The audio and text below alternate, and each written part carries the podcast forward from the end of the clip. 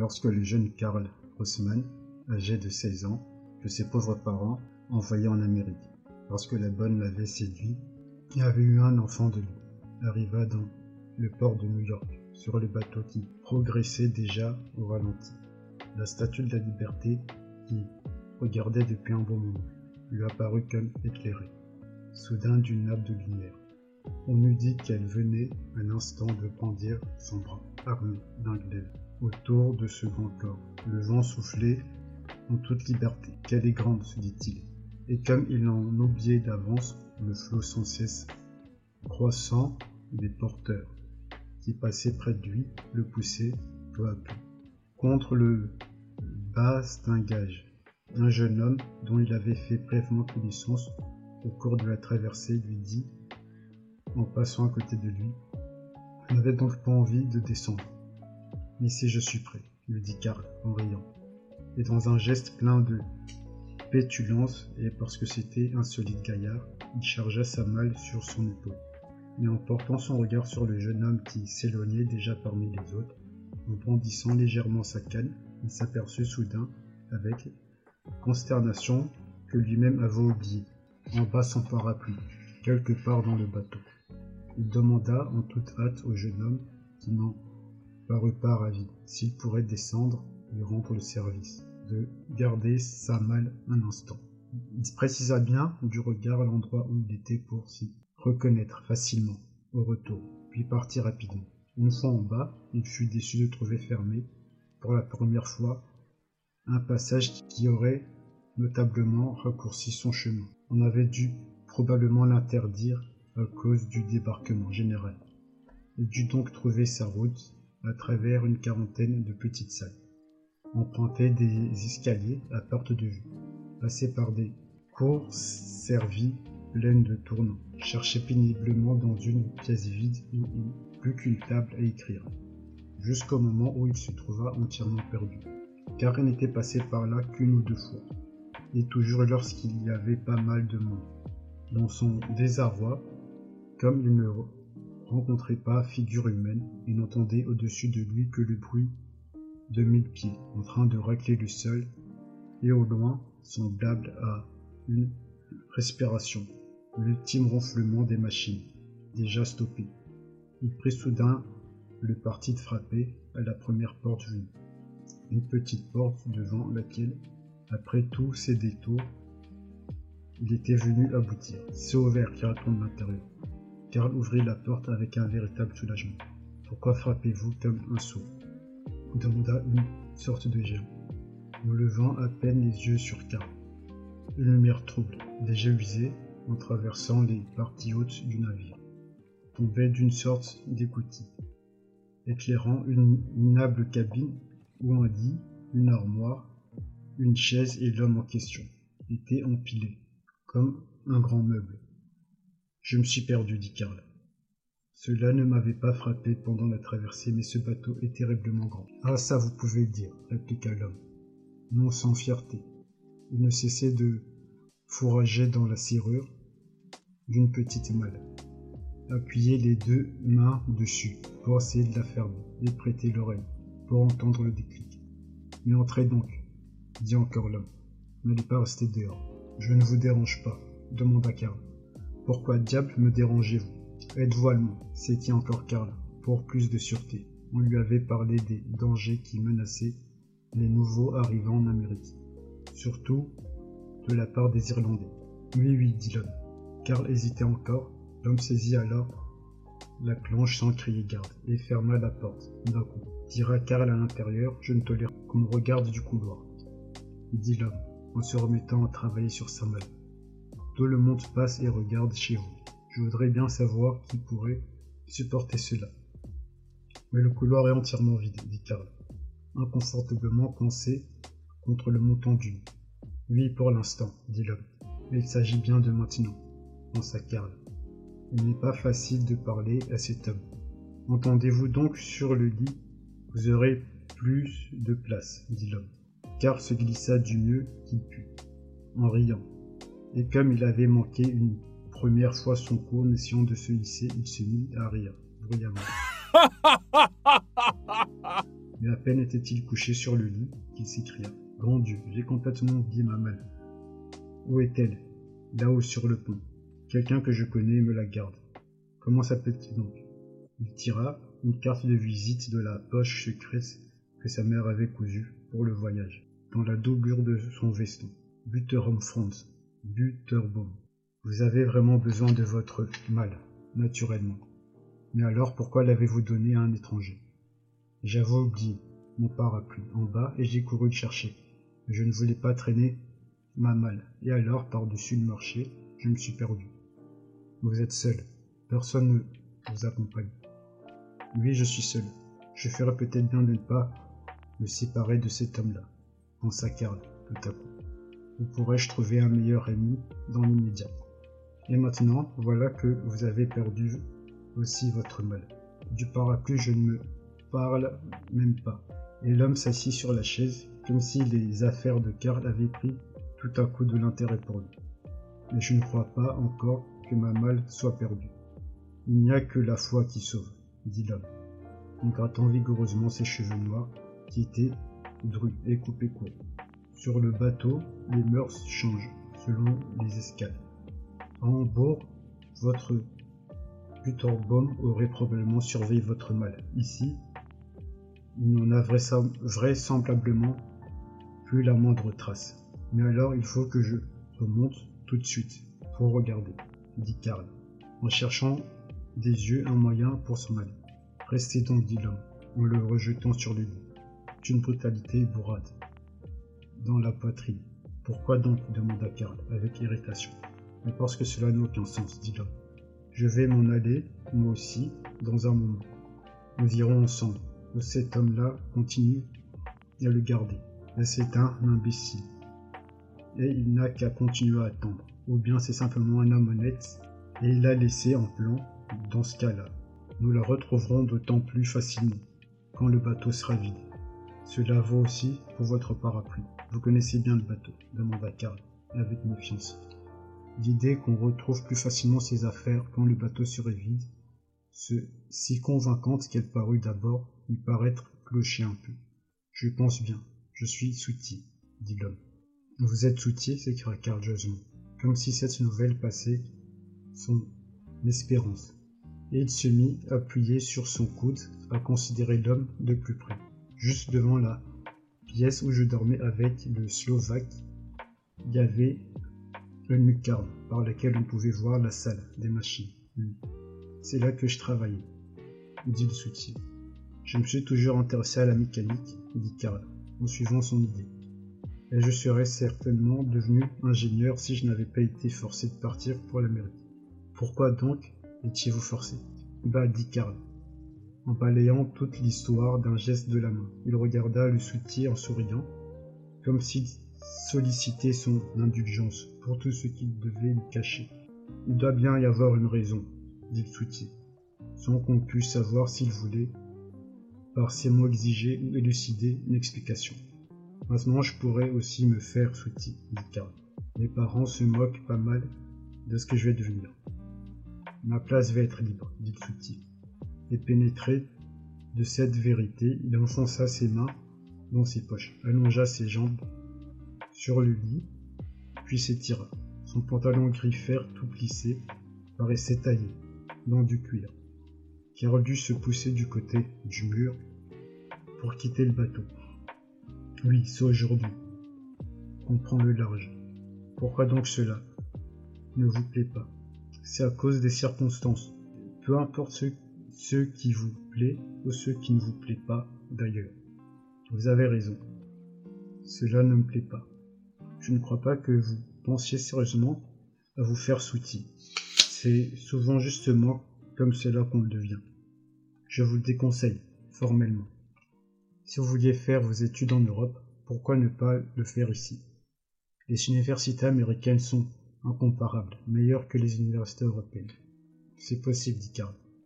Mais je n'ai presque pas d'argent pour faire mes études. J'ai bien, lu quelque part l'histoire de quelqu'un qui travaille le jour dans un magasin et qui étudie la nuit. Il a même passé son doctorat, et je crois bien qu'il est devenu maire. Mais pour cela, il faut beaucoup de persévérance, n'est-ce pas? J'ai bien peur de ne pas en avoir assez.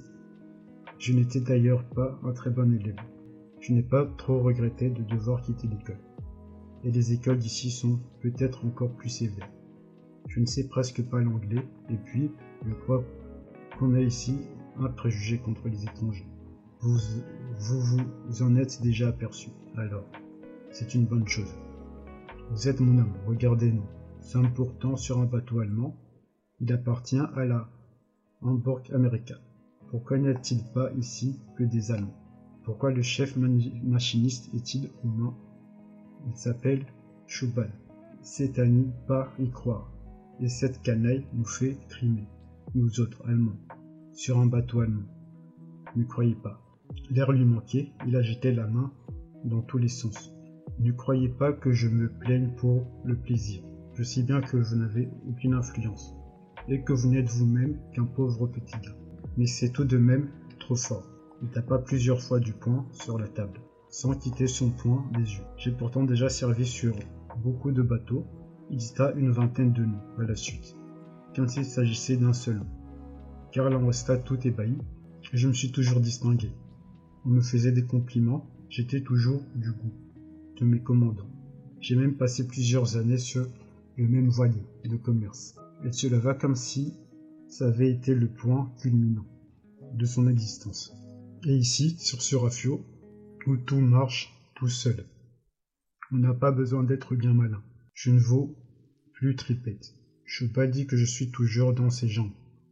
Je suis un fainéant, bon à être mis dehors, et qui ne mérite même pas la paix qu'il reçoit. Vous comprenez? Moi pas. Vous ne devez pas accepter cela dit Karl, tout ému. Il avait presque complètement perdu le sentiment d'être sur le plancher incertain d'un navire, près du rivage, d'un continent inconnu, tant il se sentait chez lui, sur la couchette du soutien. Avez-vous déjà été chez le commandant? Avez-vous cherché à faire valoir votre droit auprès de lui? Ah, laissez-moi tranquille. Allez-vous-en d'ici. Je ne veux pas de vous ici. Vous n'écoutez même pas ce que ce que je dis et vous, et vous vous mêlez de me donner des conseils. Vous me voyez aller chez le commandant. Et le soutier se rassit, fatigué, en se prenant le visage dans les mains. Je ne peux pourtant pas lui donner de meilleurs conseils, se dit Karl. Il pensait d'ailleurs qu'il aurait beaucoup mieux fait d'aller chercher sa malle, plutôt que de rester ici, à donner des conseils que l'on trouve stupides. Lorsque son père lui avait remis définitivement cette malle, il avait demandé en plaisantant Combien de temps vas-tu la garder? Et voilà que cette brave malle était peut-être perdue, pour de bon. Son unique consolation était que son père ne pourrait pas savoir grand-chose de sa situation actuelle. Même s'il ordonnait une enquête, tout ce que je pouvais dire la compagnie de navigation était qu'il était resté à bord jusqu'à New York. Mais ce que Karl regrettait le plus était d'avoir à peine utilisé les choses qui étaient dans sa malle. Bien qu'il ait eu grand besoin par exemple de changer de chemise. Il avait, il avait donc économisé mal à propos, maintenant qu'il en était au début de sa carrière, et où il aurait dû paraître propre, proprement habillé. Il allait devoir se montrer avec une chemise sale, sinon la perte de ses bagages n'aurait pas été si terrible. Le costume qu'il avait sur lui était peut-être même en meilleur état que celui de la qui n'était qu'un complet de secours que sa mère avait encore dû repriser juste avant, juste avant le départ. Il se rappela maintenant aussi qu'il y avait encore dans la malle un morceau de salami, de Vérone, que sa mère avait emballé comme cadeau personnel, mais dont il n'avait mangé qu'une infime partie, car il avait été complètement privé d'appétit pendant la traversée. La soupe qu'on leur avait servie dans l'entrepôt lui avait amplement suffi mais il aurait bien aimé maintenant pouvoir disposer de ce saucisson pour l'offrir aux soutiers. Car pour gagner les gens de cette espèce, il suffit de leur glisser quelques bricoles. Karl avait appris cela de son père, lequel savait mettre de son côté les employés, subalternes, avec lesquels il avait affaire professionnellement, en leur distribuant des cigares. Pour l'instant, Karl n'avait plus rien d'autre à offrir que son argent. Et maintenant qu'il avait perdu sa malle, il préférait provisoirement ne pas y toucher. Ses pensées revenaient donc à sa malle, et ne comprenait plus comment il avait pu veiller sur elle avec une telle attention, qu'il en avait presque perdu le sommeil, pour se laisser prendre ensuite si facilement. Il se rappelait les cinq nuits où il avait constamment supplié un petit Slovaque qui dormait deux couchettes à sa gauche, d'avoir des vues sur elle. Ce Slovaque épiait sans cesse le moment où Karl, cédant enfin à la faiblesse, se soupirait. Un instant pour tirer la malle à lui, à l'aider d'une grande perche avec lequel il jouait. Il s'exerçait toute la journée. Le jour, ce Slovaque paraissait aussi innocent. La nuit, à peine tombée, il se soulevait de temps en temps sur, sur sa couchette, tristement, dans la direction de la malle de Karl. S'en rendait parfaitement compte, car il y avait toujours quelqu'un pour céder à l'inquiétude. Des migrants et allumé ici ou là un petit lumignon. Bien que ce fût interdit par le règlement du navire, on cherchait toujours à déchiffrer les prospectus incompréhensibles des agences d'immigration. Quand il y avait une lumière de cette espèce dans son voisinage, Karl, parvenait à s'assoupir un peu. Et quand elle était trop loin ou qu'il faisait noir, il était obligé de garder les yeux ouverts. Cet effort l'avait épuisé, et voilà qu'il se réveillait. Avoir été totalement inutile. Ah, ce Butterbomb, si jamais il a retrouvé quelque part. En cet instant, rompant le silence jusqu'alors, total, retentir dans le lointain de petits coups brefs. On eût dit des pas d'enfant, puis ils se rapprochèrent en s'amplifiant. C'étaient maintenant des hommes qui marchaient tranquillement. Ils avançaient manifestement en ville indienne, comme il était naturel dans ce couloir étroit. On percevait comme un cliquetis d'armes, Karl qui était déjà tout disposé à s'allonger sur la couchette, pour y jouir d'un sommeil où n'eussent plus fatigué ni sa malle ni le Slovaque. Sursauta et poussa le soutien du coude pour attirer son attention, la tête du cortège paraissait avoir atteint la porte. C'est la musique du bord, dit Tsuti. Ils ont joué là-haut et ils descendent maintenant, faire leur bagage. Tout est fini. Nous pouvons y aller, venez. Il prit Karl par la main, décrocha encore au dernier moment un cadre accroché au mur au-dessus, au-dessus de son lit. Une image de la Sainte Vierge. Il la fourra dans sa poche intérieure. Il saisit sa mallette et quitta vivement la cabine en compagnie de Karl. Je vais de ce pas au bureau pour dire à ces messieurs ce qui se passe. Il n'y a plus de passagers inutiles de prendre des gants. Le soutier répéta ses propos de diverses manières, en essayant au passage d'écraser du pied un rat qui creusait sa route. Mais il ne fit que le pousser plus rapidement vers son tronc, qu'il atteignit encore à temps. Il était d'ailleurs lent dans tous ses mouvements. Il avait de grandes jambes, mais il les mouvait passement. Ils traversèrent une partie des cuisines où des filles en tablier sale qu'elles faisaient exprès d'arroser, lavaient la vaisselle dans de grandes cuves. Le soutier fit signe à une certaine Nina, lui passa le bras autour des hanches et l'entraîna avec lui un bout de chemin, tandis qu'elle se frottait avec coquetterie contre son bras. C'est la paye, tu viens? demanda-t-il. À quoi bon me déranger? Apporte-moi plutôt l'argent ici, répondit-elle en se dégageant et en prenant le large. Où as-tu donc pêché ce joli garçon demanda-t-elle. Encore. Et sans attendre la réponse, on entendit rire toutes les filles, qui avaient interrompu leur besogne.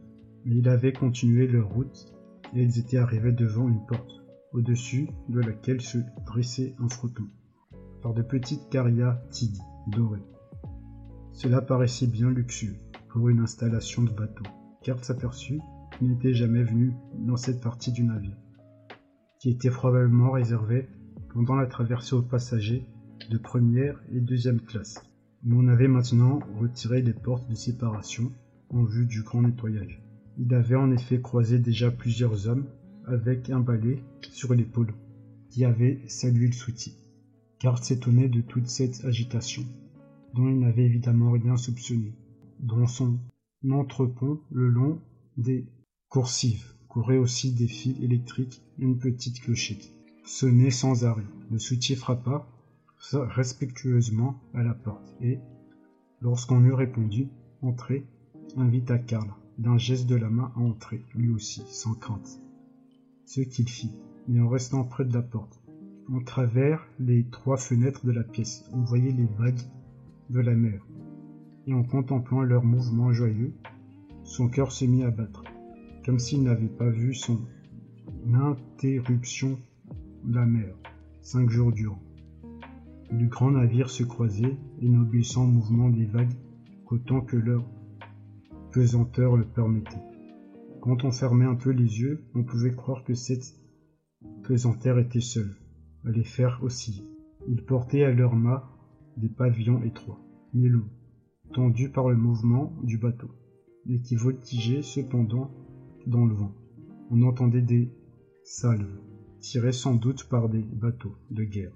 Les canons d'un de ces vaisseaux, qui passaient à proximité, tout, tout étincelant, dans le reflet de leur manteau d'acier, semblaient caressés par le mouvement, sinon horizontal, du moins paisible et sûr du navire. Il était difficile, depuis la porte, d'apercevoir dans le lointain les petites embarcations et les chaloupes qui se glissaient en grand nombre dans les intervalles laissés contre les grands navires. Derrière se dressait New York, qui regardait Karl, dans cent mille fenêtres de ses gratte-ciel. Oui, dans cette pièce, on savait où l'on était. À une table ronde étaient assis trois messieurs. L'un était officier de bord dans l'uniforme bleu de la marine, les deux autres employés de l'autorité portuaire portaient l'uniforme noir qu'ils ont en Amérique. Divers documents étaient empilés sur la table, que l'officier parcourait d'abord, une plume à la main, avant de l'attendre ensuite aux deux autres. Ceux-ci, tantôt les lisaient, tantôt prenaient des notes, tantôt les rangeaient dans leurs serviettes. Quand du moins l'un des deux, qui faisait continuellement un petit bruit avec ses dents, dictait pas à son collègue quelques procès-verbal. Assis un bureau près de la fenêtre, et tournant le dos à la porte, un personnage plus petit, manipulé de grands infolios rangés devant lui, sur une solide étagère, à la hauteur de sa tête. Il avait à côté de lui une caisse ouverte qui semblait vide, du moins à première vue. La deuxième fenêtre était inoccupée, c'est de là qu'on avait la meilleure vue. À proximité de la troisième, en revanche, deux messieurs étaient debout et se parlaient à mi-voix. L'un d'eux, appuyé en chambranle, portait lui aussi l'uniforme de la marine, et jouait avec la poignée de son épée. Son interlocuteur était tourné du côté de la fenêtre, et quand il venait à bouger, il découvrait par moments une partie des décorations que le premier portait sur sa poitrine. Il était en civil et tenait une mince badine de bambou. Comme il avait mis les mains sur ses, sur ses hanches, la bandine pendait de côté, un peu comme une épée car lui, car eut peu de temps pour observer tout cela. Un garçon du bureau se dirigeait bientôt vers eux et demanda au soutier ce qu'il voulait. Son regard semblait signifier qu'il n'avait rien à faire ici. Il avait parlé à voix basse, le soutier lui répondit, à voix basse également, qu'il voulait dire un mot au caissier en chef. Le garçon de bureau fit aussitôt un geste de, dénégation avec la main. Il se rendit toutefois sur la pointe des pieds vers le monsieur au infolio, en décrivant un grand arc de cercle autour de la table. L'homme au infolio, comme on put aisément le constater, se rendit littéralement de stupeur en entendant le garçon de bureau, puis se retourna vers celui qui voulait lui parler, pour lui exprimer son refus de la manière la plus formelle. Il agita les bras dans la direction du soutier et, pour plus de sûreté, dans la direction également du garçon de bureau. Celui-ci revint alors vers le soutier et lui dit, sur le ton de la confiance, déguerpissez. Allez-vous-en d'ici un instant. Le soutier se retourna vers Karl, comme si celui-ci était son propre cœur et qu'il eût voulu lui confier toute sa peine. Sans prendre le temps de la réflexion, Karl se dégagea et se mit à courir, en prenant la pièce, par le travers. Il là même en passant la chaise de l'officier. Le garçon de bureau courbé en deux, les bras tendus en avant pour le saisir, comme s'il chassait une bête malfaisante. Mais Karl arriva le premier à la table du caissier en chef, à laquelle il s'agrippa, pour le cas où le garçon de bureau aurait essayé de l'en arracher. La pièce ne tarda naturellement pas à s'unifier l'officier de bord à sa table. S'était levé d'un bond, les messieurs de l'autorité portuaire regardaient tranquillement, mais avec attention, les deux messieurs de la fenêtre étaient maintenant debout. L'un à côté de l'autre, l'employé pensait qu'il n'y avait plus lieu d'intervenir, maintenant que les autorités elles-mêmes s'intéressaient à l'affaire. Avait reculé, le soutier à la porte attendait, tous les muscles tendus, le moment où son aide deviendrait nécessaire. Le caissier en chef, assis dans son fauteuil, avait opéré un grand mouvement, tournant vers la droite. Karl fouilla dans sa poche secrète, qui n'hésita pas à exhiber devant ses gens et en extirpa son passeport. Qu'en guise de présentation, il se contenta de poser ouverte sur la table. Le caissier en chef sembla tenir ce passeport pour quantité négligeable, car il écarta d'une chiquenaude, sur quoi Karl, estimant cette formalité réglée de manière satisfaisante, le remit dans sa poche. Je me permets de dire, commença-t-il, que selon moi, monsieur le sutier était victime d'une injustice. Un certain Chubal, qui veut lui marcher sur la tête lui-même, a servi à la satisfaction générale sur de nombreux bateaux, dont il peut vous donner la liste. Il est travailleur, il prend sa tâche à, cœur, et on n'arrive vraiment pas à comprendre pourquoi il ne ferait pas l'affaire sur ce bateau, où le service n'est pas particulièrement difficile. Moins difficile en tout cas que par exemple sur un voilier de commerce. Ce ne peut donc être qu'à la suite de calomnie qu'on a mis obstacle à son avancement et qu'on lui refuse l'estime à laquelle il a droit. Je ne vous ai exposé ici que les lignes de cette affaire. Il va vous dire lui-même les détails de ce dont il se plaint, car s'était adressé à tout le monde, parce que discours, parce qu'on faisait, parce qu'en fait tout le monde écoutait, parce qu'il lui paraissait plus vraisemblable qu'il se trouve injuste parmi l'ensemble de ces messieurs, plutôt que de supposer que le caissier en chef se trouvait par hasard être lui-même ce juste, par malice. Karl avait outrepassé son silence le fait qu'il ne connaissait le soutien que depuis si peu de temps.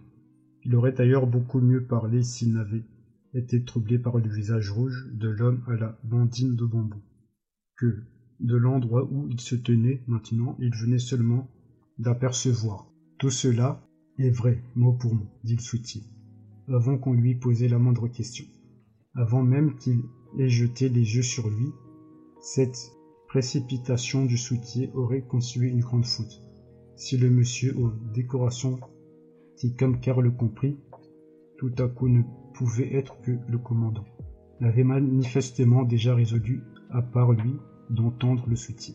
Il tendit en effet la main en lui disant Venez par ici. Qu'une voix si ferme, qu'on eût pu taper dessus au coup de marteau.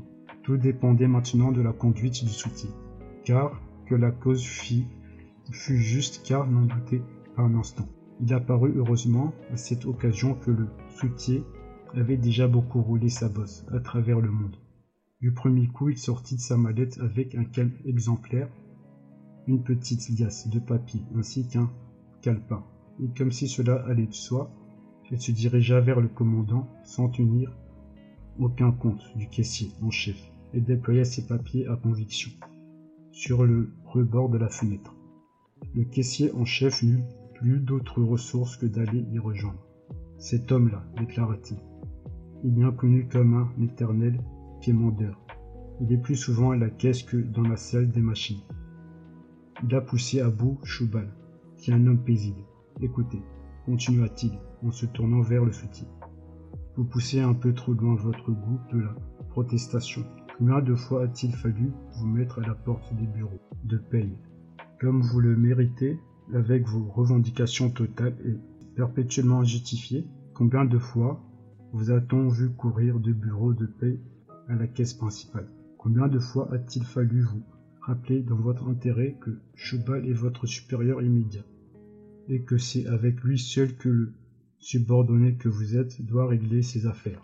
Et voilà maintenant, vous arrivez en présence du commandant.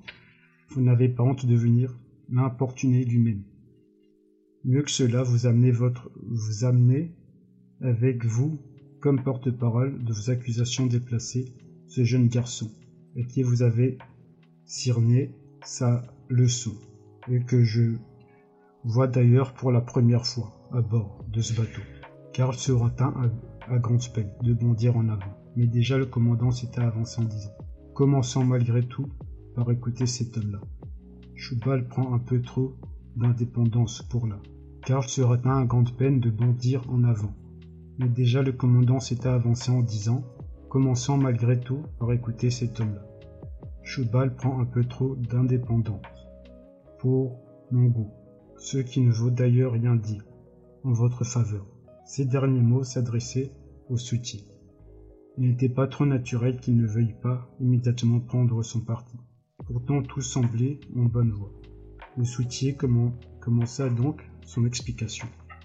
Il sut dès le début rester maître de lui, en donnant même du monsieur à Choubal, que Karl était donc heureux, à la table délaissée par le caissier en chef, où il n'arrêtait pas, dans sa joie, d'appuyer sur le plateau d'un pèse d'être.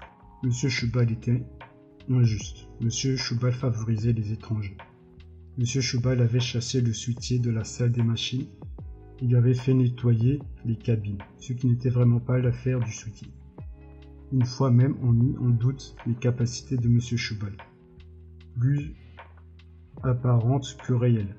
À cet endroit, Karl regarda le commandant de toutes ses forces, d'un air d'intelligence, comme s'il se fût agi d'un collègue, uniquement dans l'espoir qu'il ne se laisserait plus influencer défavorablement par l'expression un peu maladroite du soutien. Malgré tout, il ne ressortait pas grand-chose de positif de tout ce discours, si le commandant continuait à regarder droit devant lui, avec dans ses yeux la ferme résolution d'écouter cette fois le soutien jusqu'au bout.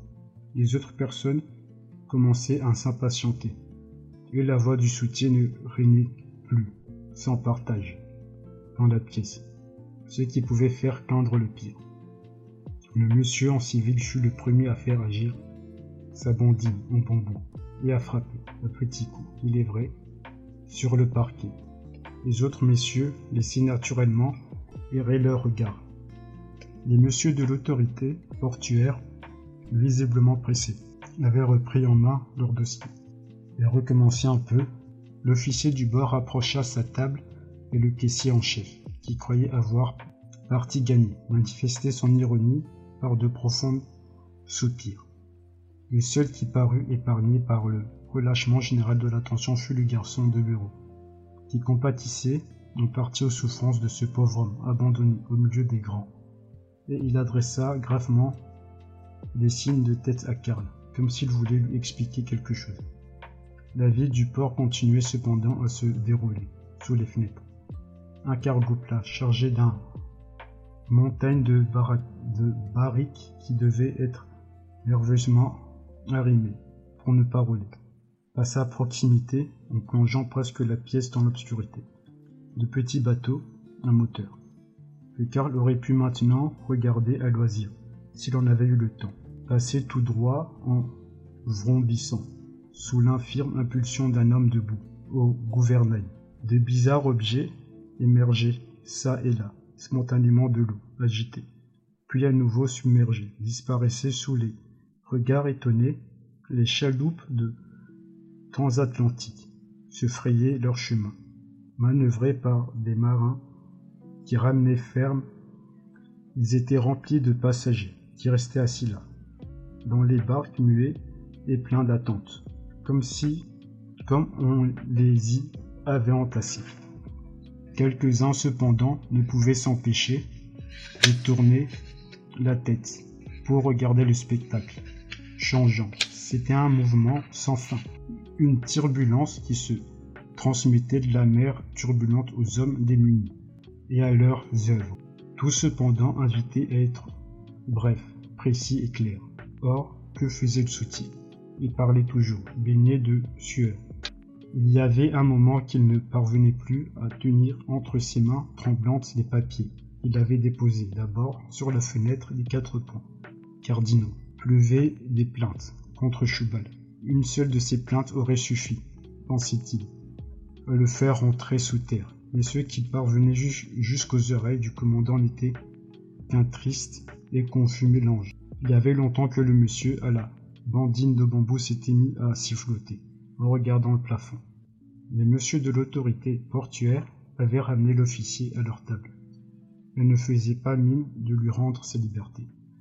Seul le calme du commandant parvenait encore à empêcher le caissier en chef de faire un éclat. Le garçon de bureau se tenait au garde à vous, attendant d'un instant à l'autre un ordre du commandant relatif au soutien. Karl, dans ces conditions, n'avait le droit de rester inactif. Il se déplaça donc lentement vers le groupe, mais en calculant promptement ce qu'il lui faudrait faire pour prendre l'affaire en main, aussi habilement que possible. Il était d'ailleurs grand temps encore un petit moment, et il pouvait fort bien, l'un et l'autre, être juste à la porte du bureau. Le commandant avait beau être un brave homme, et peut-être avoir également, comme Karl croyait, le devenir, quelques motifs particuliers pour apparaître sous les traits d'un supérieur équitable. Ce n'était pas, malgré tout, un instrument qu'on pouvait utiliser, à tort et à travers. C'était pourtant ce que faisait le soutien, entraîné, il est vrai, par l'élan de son indignation. Car s'adressa donc au soutier en lui disant Il faut dire les choses plus simplement, plus clairement.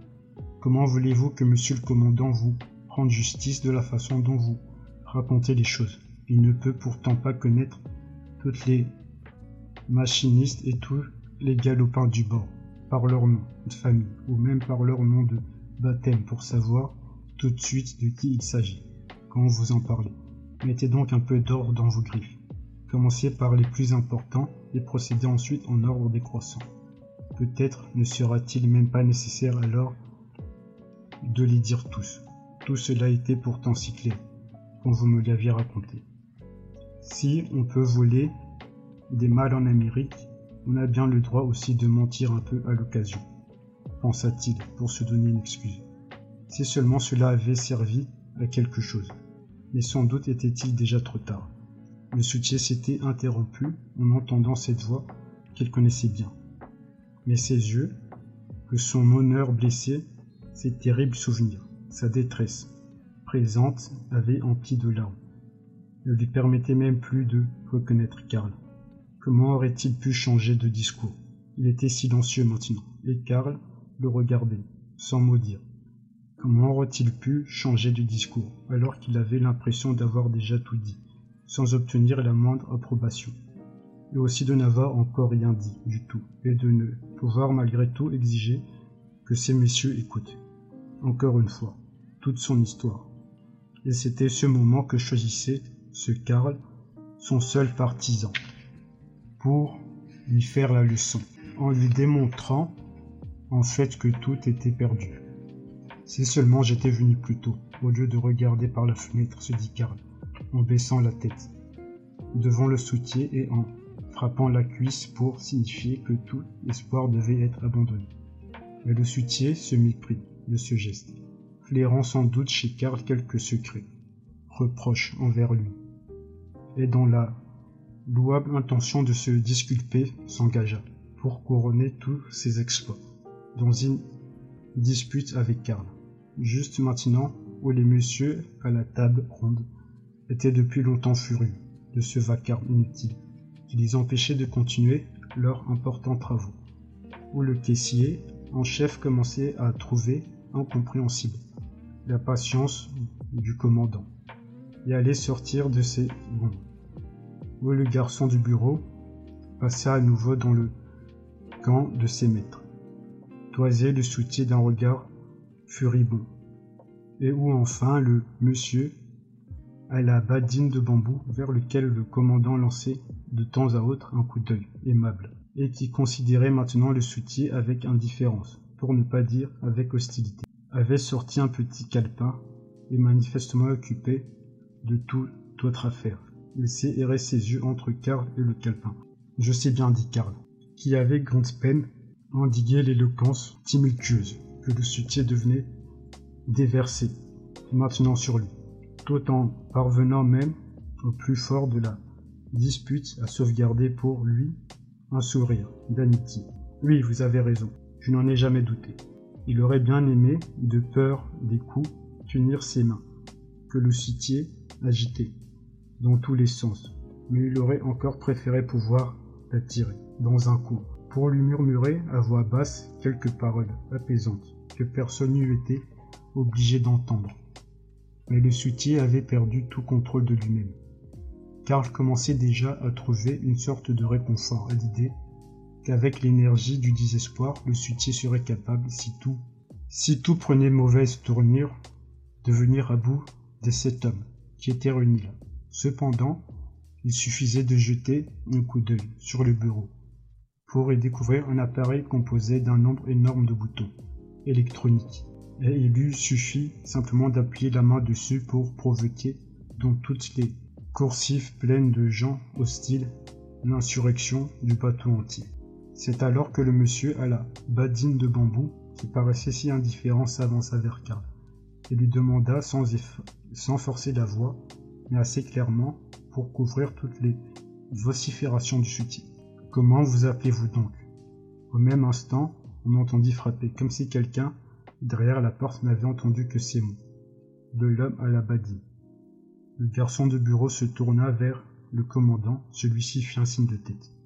Le garçon de bureau, alla donc à la porte et l'ouvrit. Sur le seuil se tenait un homme de la taille moyenne, vêtu d'un vieil uniforme militaire. Rien dans son allure physique ne semblait le prédestiner au travail des machines. Si ce n'était pourtant personne d'autre que Chobal, si Karl ne l'avait pas reconnu en lisant dans tous les regards, même dans celui du commandant. Une certaine satisfaction, il aurait compris, à son propre effroi, en regardant le soutien qui restait là, les bras tendus, les poings fermés, comme si aucune opération n'était plus importante que de fermer les poings. Une opération pour laquelle il était prêt à sacrifier tout ce qui lui restait de vie. Toute son énergie s'était rassemblée là, dans ses poings. Même la force lui paraissait, même la force lui permettait de tenir debout. L'ennemi était donc là, vif et dispo, dans son compte uniforme. Il tenait sous le bras un registre probablement les listes des salaires et les bulletins de paye du soutien. Il regardait à tour de rôle tout le monde dans les yeux, en manifestant son sans vergogne qu'il voulait, avant toute chose, mesurer l'humeur de chacun. Les sept personnes présentes étaient maintenant toutes de son côté. Car même si, le commandant avait eu d'abord certaines objections au lui faire ou s'il avait tout au moins prétendu, après tout ce après tout ce que le soutien venait de lui faire subir, il n'avait, selon toute apparence, plus rien à reprocher à Choubal. On ne serait jamais assez sévère envers quelqu'un comme le soutien. Et si Choubal était à blâmer, c'était seulement de n'avoir pas pu briser à la longue l'indiscipline du soutien, qui n'avait pas craint aujourd'hui de paraître en personne devant le commandant devant le commandant. Quoi qu'il en soit, on pouvait encore supposer que le face-à-face du soutier et de Chubal aurait, devant un tribunal humain, les effets qu'il n'aurait pas manqué. D'avoir devant un forum d'une nature supérieure, car même si Chubal était passé maître dans l'art de feindre, il ne serait certainement pas capable de tenir jusqu'au bout. Il suffirait que sa, méchanceté, apparût un seul instant pour que ces messieurs s'en rendissent compte. Karl en faisait son car en faisait son affaire. Il connaissait maintenant à peu près la perspicacité, les manies, l'humeur de chacun, de ces messieurs. De ce point de vue, le temps qui venait de s'écrouler n'avait pas été du temps perdu. Si seulement le soutien avait été un peu mieux en forme. Mais il semblait tout à fait hors de combat. Si on lui avait livré Choubal, il aurait bien été capable de faire éclater à coups de poing ce crâne détesté, mais il eût été à peine en mesure de franchir les quelques pas qui le séparaient de lui. Comment Karl avait-il pu ne pas prévoir ce qui était si facile à prévoir, à savoir que Chubal finirait bien par paraître, soit dans sa propre initiative, soit par l'injonction du commande. Pourquoi, pourquoi n'avait-il pas mis au point en chemin un plan de bataille avec le soutien, au lieu d'agir comme s'il l'avait fait? Dans un état de funeste impréparation et d'entrer par hasard par la première porte qui s'était présentée. Le soutier était-il même encore capable de parler, de dire oui et non, comme cela risquait d'être nécessaire dans le cas d'un interrogatoire contradictoire, lequel n'aurait lieu à vrai dire que dans l'hypothèse la plus favorable. Il était là, les jambes écartées, les genoux vacillants, les têtes un peu levées, et l'air paraissait, et l'air passait la bouche ouverte comme s'il n'avait plus eu de poumons dans son corps pour le recevoir.